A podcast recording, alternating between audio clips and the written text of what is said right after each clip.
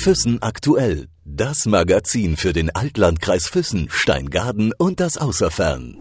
Exklusivinterview. Schauspielerin Marianne Sägebrecht ist uns aus unzähligen Filmen im Kino und Fernsehen bekannt. Ganz nebenbei liest sie aber auch sehr gerne, vor allem wenn es um ganz besondere Texte geht. Denn jedes Mal, wenn sie sich mit den unterschiedlichsten Themen beschäftigt, hat sie auch einiges zu erzählen. Ich bin gespannt, um was es diesmal genau geht und freue mich ganz besonders, dass sie jetzt bei uns am Füssen aktuell Telefon ist. Herzlich willkommen, Marianne Sägebrecht. Ja, hallo, ich grüße Sie. Nun haben wir Sie im Dezember zu Gast bei uns auf der Blauen Bühne. Ich muss gleich mal so fragen, kennen Sie die Blaue Bühne in Hohenschwangau? Nein, noch nicht. Also ich kenne Sie vom Erzählen von Kollegen, die da schon mal waren und äh, bin sehr neugierig drauf. Wir kennen Sie aus so vielen Filmen, äh, der Rosenkrieg, Out of Rosenheim natürlich ganz klar. Dass Sie aber auch lesen, das ist gar nicht so weit her, gell? Also ja, das mache ich schon, ähm, ja, das sind jetzt schon fast 20 Jahre, weil das hat damit zu tun, dass ich ja auch Bücher schreibe und ähm, da jetzt ist es eben die Kombination von ähm, Liedern und Gedichten, die also zum Leben und zum Sterben und zum zur Liebe, also es geht immer um die Wandlung, ne? Die Liebe, die sich wandelt, die alte stirbt, die neue kommt, die Natur, die sich wandelt, dann der Mensch natürlich, äh, der dann geht und das ist aber alles sehr, sehr tröstlich also und heiter und soll die Menschen trösten und in den Arm nehmen und so passiert es auch. Also ähm, da hat der Josef Brustmann, der ist ja ganz bekannter, toller Kabarettist und Dichter und äh, der hat dann äh, auch so einen schönen Text vom, wie man alles sammelt und sammelt und sammelt und am Ende äh, hat, hat man keinen Platz mehr für die Sachen zum Unterbringen und dann liegt man selber am Schluss in einer kleinen Kiste und kann nichts mitnehmen. Dann der Andi Arnold, das ist ja unser Musiker, der spielt Saxophon, Klarinette und Flöte und der hat dann immer im Dreierblock also wunderschöne instrumentale äh, Ebenen. Und da kann man sich wieder schön konzentrieren auf sich selbst. Und also das hat alles eine ganz besondere Dramaturgie. Und die Menschen, die reagieren ganz stark darauf, weil es in der Art sowas noch nicht gibt. Denn man macht ja immer Witze über, über den Tod oder man, man macht dann äh, Sarkasmus und bei uns ist es auf einer ganz anderen Ebene, auf einer sehr ernsten Ebene und es geht uns auch um die Idee der Hospizbewegung, die ich sehr, sehr wichtig finde und die palliative Medizin, also damit jeder Mensch noch eine Chance hat, in Ruhe nochmal alles zu überdenken. Da gibt es noch so viel zu tun, bis, bevor man auf die Reise geht. Und es ist mir, seit ich 13 bin, ein großes Herzensanliegen, dass man halt den Menschen als solches begleitet auf die letzte Reise, dass man, dass die Hebamme nicht am Anfang ist, sondern auch am, am Ende. Und äh, ja, und das ist eine schöne Sache dazu. Das ist mein äh, fünftes Programm, kann man. Der Titel, Frau Sägebrecht, äh, des Programms lautet Sterbelieder fürs Leben. Wie kommt es denn, dass Sie sich äh, mit dem Tod und mit dem Sterben beschäftigen? Mir ist immer schon immer wichtig, ich bin ja auch ähm, gelernte medizinisch-diagnostische Assistentin, habe bei einem großen Ganzheitsmediziner in den 60er Jahren lernen dürfen.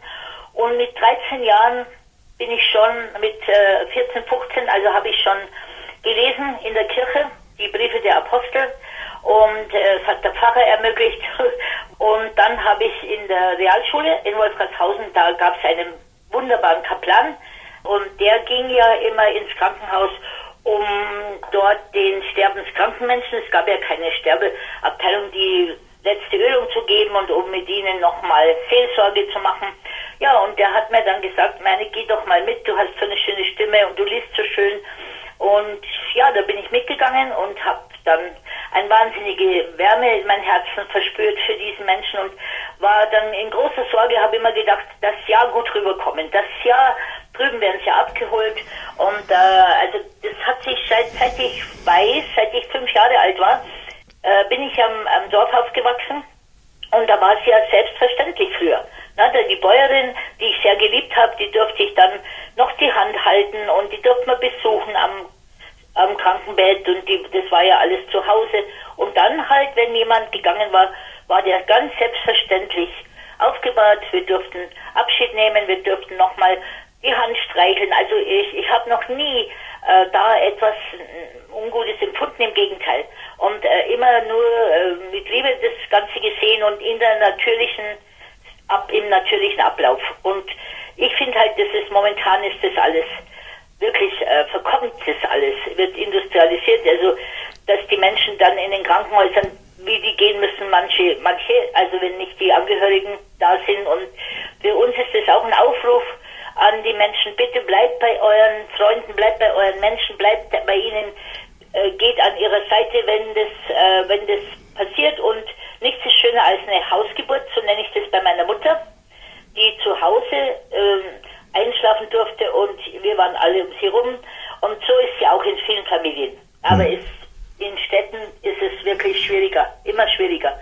Dann kommt die Anonymität dazu, das ist ganz schrecklich, weil ich bin immer dafür, da setze ich mich auch ein, dass ein Mensch, der gelebt hat hier, seinen Tag hat, wo er gekommen ist, seinen Tag, wo er geht, die Stunde, die für mich geschrieben ist, also da kommt man nicht aus und die, der Weg dazwischen, da hat man natürlich noch Möglichkeiten. Ne? Da kann man Breite und Tiefe reinbringen durch Verantwortung und dass man dann ein Plätzlein hat für den Menschen, wo sein Name steht, er hat gelebt, geliebt, gelacht, geweint, also dass der nicht verschwindet anonym. Das finde ich auch also ganz schrecklich. Aber ein Urnengrab, das muss immer drin sein, also wie es in allen Kulturen ist. Und das ist mir auch ein Herzensanliegen. Das ist ganz interessant, Frau Seggebrecht, weil wir hatten erst in der Novemberausgabe unseres Magazins eben äh, zu Allerheiligen äh, die Thematik anonyme Begräbnisse. Bin ich also nicht dafür. Also ich bin dafür, dass man weiß, wer war denn mein Urgroßvater oder meine Urgroßmutter. Das ist so wichtig. Ja, und das hat ja alles damit was zu tun, dass man die ehrt und dass man auch natürlich dann die Gräber hat und auch ein Grab, äh, wo man hingehen kann, wo man Ruhe hat und nicht die Urne im Wohnzimmer stehen hat, also wo dann rumgesch vielleicht noch Familienstreit ist. Also äh, das nimmt ja jetzt insgesamt äh, Formen an, die ich schwierig finde. Und aber ich sage halt, jeder muss für sich selber seins entscheiden. Ich mache es halt für mich. Ich kümmere mich drum um Freunde, ich kümmere mich drum und Familie sowieso, das ist unser Wichtigstes. Und wenn ich Zeuge werde, dass was da schwierig ist, dann habe ich auch schon mal damit eingegriffen und geholfen und das macht mich dann glücklich. Da muss ich so in mich hineinlächeln. Das ist einfach schön. Ne? Und, und, und dann kann es ja wieder gut weitergehen, wenn man das in, äh, alles mit Liebe und, und Ehrfurcht gemacht hat für die Person. Nun, wenn wir schon gerade bei dem Thema sind, Frau Seggebrecht, ähm, dann ich, ich, ich traue mich fast gar nicht, aber ich muss die Frage loswerden. Wie stellen Sie sich Ihre eigene Beerdigung vor? Haben Sie die schon geplant? Wir, also, wir haben einen, ähm, einen glücklichen Umstand am Nordfriedhof, ein Urnengrab. Ne?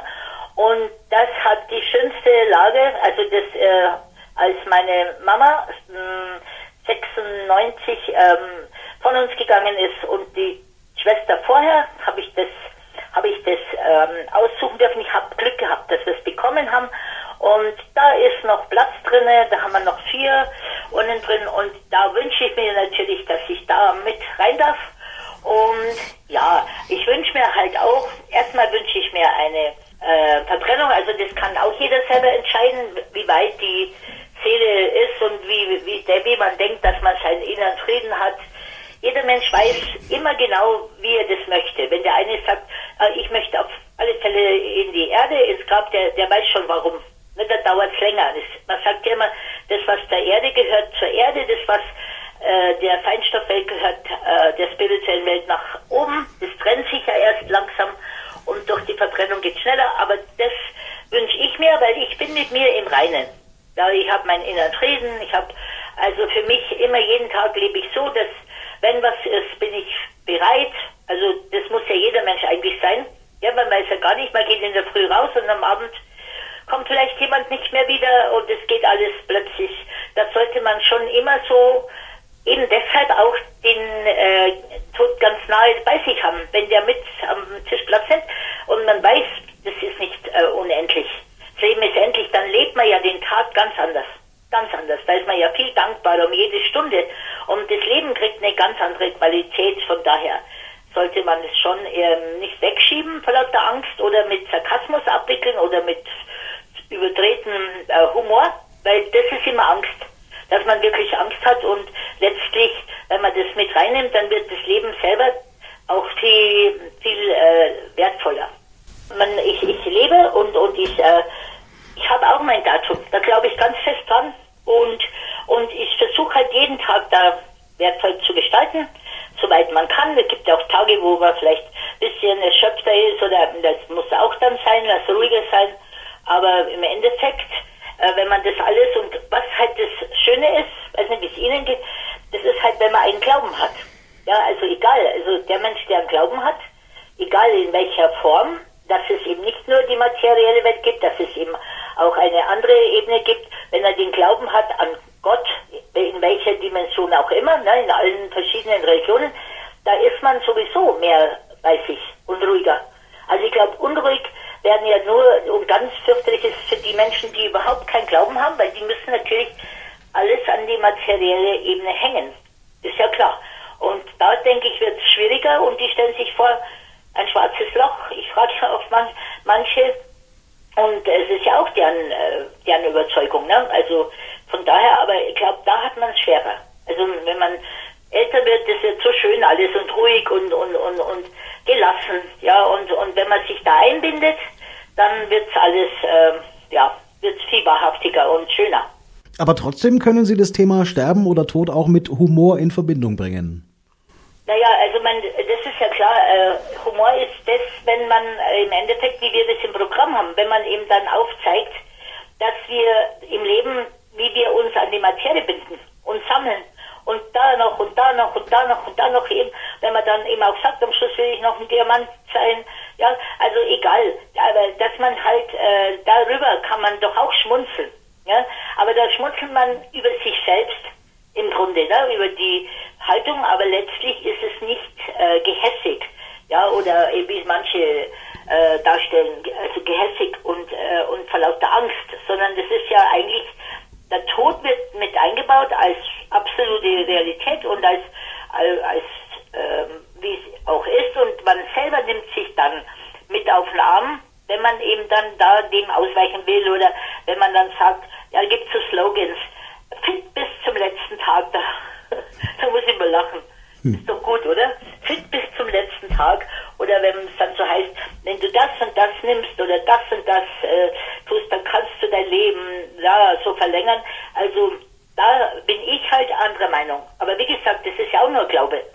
Na, also ich bin halt der Meinung, dass man nicht verlängern kann, sondern nur die Zeit, die einem zur Verfügung gestellt wird, äh, verbreiten. Also dass man da äh, dran arbeitet. Nur die Stunde ist für mich halt geschrieben, für mich. Und äh, dem beuge ich mich ja freudigst. Kein hm. Thema. Ihren Auftritt auf der blauen Bühne zusammen mit Andy Arnold und Josef Brustmann, wie dürfen wir es uns vorstellen? Sie haben schon gesagt, aufgeteilt in zwei Teile. Ja, also es ist halt so.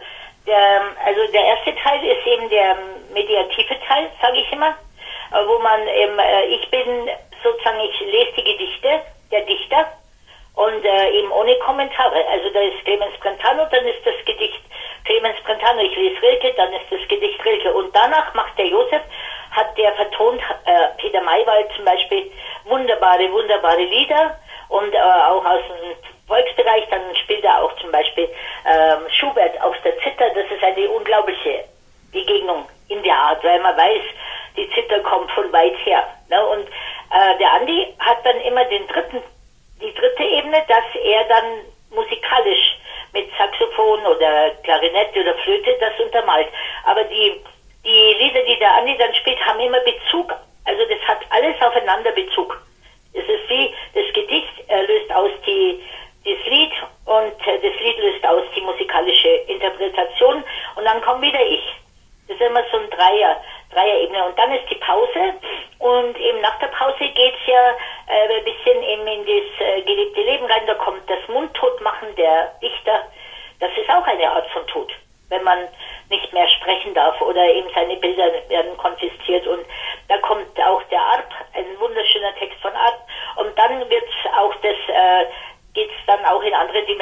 खाइ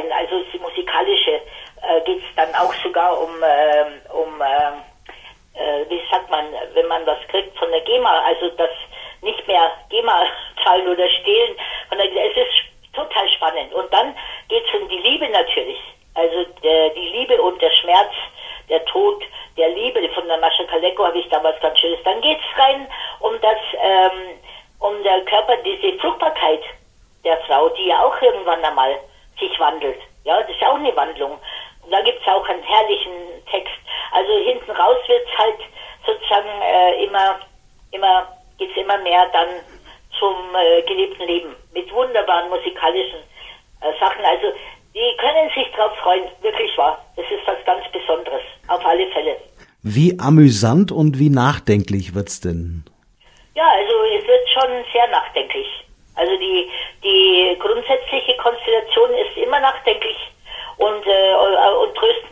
Also der Grund, warum wir das gemacht haben, der Josef und ich, weil wir haben ja eigentlich, wir haben zwei Versionen. Die eine ist die rein mediative, äh, wenn wir zum Beispiel für die Hospize was machen. Also wir gehen ja nicht in die Hospize rein, sondern das wird dann der Hospizverein feiert dann 20 Jahre, so wie heute. Aber da gehen wir anders. Da haben wir einen Teil nur. Und wenn wir dann mehr auf, auf einer Bühne sind, ja, äh, so wie die blaue Bühne, da machen wir zwei Teile. Da haben wir eben den ersten Teil, der absolut äh, mediative und der zweite Teil, der dann etwas, etwas heitere, aber immer, immer auch mit kritischen, mit kritischem äh, Hintergrund, aber eben, eben nicht jetzt so mit dem Reinhauen. Also, das ist gar nicht möglich bei mir und beim Josef auch nicht, ja, weil wir da einfach viel zu viel die Menschen auch äh, ehren. Und es ist oft so, dann sind wir auch noch da, was sich auch ganz ungewöhnlich ist, ne, weil wir, das mache ich auch immer bei meinen Lesungen, dass man nicht äh, auftritt, verschwindet dann hinterm Vorhang, das war's, wir bleiben noch. Und das ist sehr, sehr schön. Sie glauben gar nicht, was da oft passiert. Also da kommt dann wirklich, jetzt waren zwei Frauen da, die haben gesagt, ähm, unsere Männer sind, äh, also das war ja von einer, äh, einem Platz gestorben, verstorben und wir haben so viel Trost gekriegt und Wärme gekriegt und die umarmen wir dann auch. Wenn sie das, wenn die sagen, ach, äh, Marianne umarmen mich, dann umarmen wir uns auch und trösten die Menschen oder wenn noch Fragen sind oder Gedanken sind und das ist dann meistens nochmal sehr schön. Also das tut auch den Menschen nochmal richtig gut, wenn man bleibt. Mhm. Nicht so, so hinterm Vorhang verschwindet. Stichwort Hohenschwangau, Frau Segebrecht. Ähm, wann waren Sie denn zum letzten Mal in Hohenschwangau? Also ich war, ähm, ich war äh, natürlich Besuch habe. Ich liebe ja über alles das, äh, das Schloss vom, vom König und also dann und in Fürsten selber habe ich Freunde, die wieder zurückgegangen sind und heimgegangen sind, also in das Familienhaus. Da bin ich auch öfters und äh, die ganze Natur und die ganze Struktur, also das ist ja unwahrscheinlich. Dann bin ich ein großer Verehrerin ja vom König Ludwig seit meiner Kindheit schon, weil ich den immer so als Oheim gesehen habe, der, der hat so viel Fantasie, haben Fischer gesagt, so viel Fantasie und es war der Pazifist und deshalb haben sie ihn beschossen und habe ich oft gedacht, um Gottes Willen, ich bin ja, habe ja auch so viel Fantasie und und äh, mein Vater ist ja im Krieg gefallen, also ich bin ja auch gegen den Krieg und dann hat aber der berühmte Maulus Graf, das ist der Bäcker in, bei uns im Berg, der Bruder vom berühmten Oskar Maria Graf, der uns Kinder immer vorgelesen hat und also uns sich rührend um uns gekümmert hat nach der Schule. Zweimal die Woche durfte man da hingehen und er hat uns da vorgelesen und wir haben uns ein bisschen eingebracht bei ihm mit der, mit der, in der Backstube und der hat dann gesagt, Madel, macht er keine Gedanken. Also der hat mir das dann weggenommen, hat gesagt, alles ist gut und hat mir so ein rotes Büchlein gegeben, das habe ich heute noch. Und du hast so viel Fantasie da schreibst du das rein. Da schreibst du das rein.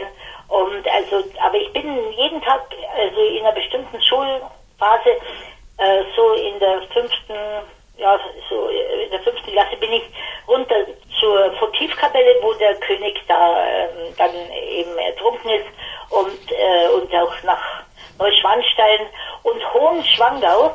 Der Hohenschwangau war ja das Schloss von der Mutter, gell, von König Ludwig. Das Schloss Hohenschwangau, ja. Genau. Und da haben wir Fotos gemacht, also in der Mitte vom Eibsee also in der Mitte halt noch ziemlich, also so haben sie so die Muschel reingebaut. Und Annie Leibowitz, die tolle Fotografin, die ich sehr verehre aus New York, die hat dann Fotos gemacht, mich also in der Muschel als Venus, als Venus von Milo äh, mit langen Haaren und barfuß und äh, das Foto, das ist um die ganze Welt gegangen. Also wirklich total lustig. Weil ich habe mir das gewünscht, also anstatt in die Grotte zu gehen, habe ich gesagt, ich, den Alpsee liebe ich über alles, der ist so klar, der ist so schön und ruhig, so wie die Mutter auch war. Ne? Und, äh, und dann haben wir da das Foto gemacht. Köstlich. Das ist witzig. Also da die ganze Gegend und so, die ist mir sehr am Herzen. Also wenn unsere Leser das jetzt hören, unser, unser Gespräch, unser, unser kleines Interview, dann würden die Leser wahrscheinlich und Hörer sicherlich auch gerne das Foto sehen. Haben Sie das Foto noch, Frau Segebrecht? Ja, ja, ich hab's. Ich hab's. Also. Würden Sie es mir schicken? Ja, also das, das, ist wirklich ein Foto, da hat sie von morgens um äh, haben angefangen um acht bis Nachmittag um fünf und da war nur eine Mittagspause und ich barfuß da drin und äh, und sie hat quasi gewartet, also wie die wie der Himmel, ne, die Wolken, die Wellen. Und da hat sie so, ich glaube, die hat 300 Fotos vielleicht gar nicht gemacht. Und ähm, wenn man zu lange da steht, dann wird man ja auch, muss man die Balance halten, dann wird man müde. Und sie wollte das. Also sie wollte nicht, dass da so gepost wird, ne, dass man so steht und versucht eine Pose zu machen. Und so ist es auch geworden, dass man was anschaut, dass man dann so seitlich, so seitlich, also man, man, man wird nicht direkt von mir angeschaut. Und dadurch kann man sich in Ruhe auf das Bild einlassen. Das fand ich halt dann auch wieder sehr, sehr toll. Und die Leibowitz ist sowieso, die verehre ich über alles.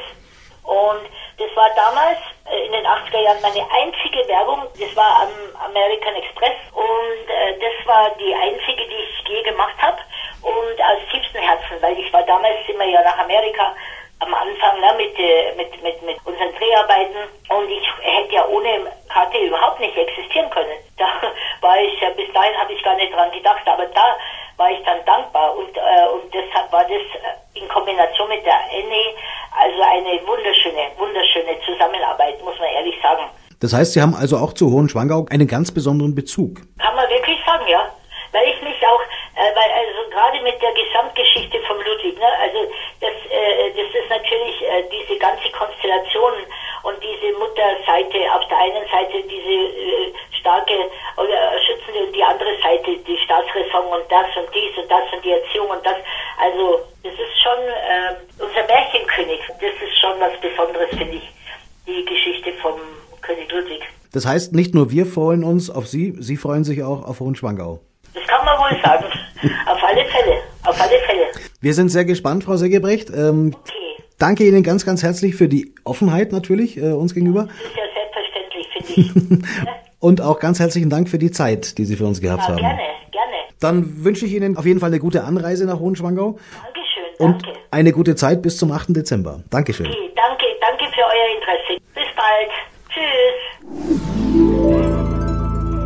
Tschüss. Füssen aktuell. Das Magazin für den Altlandkreis Füssen, Steingaden und das Außerfern.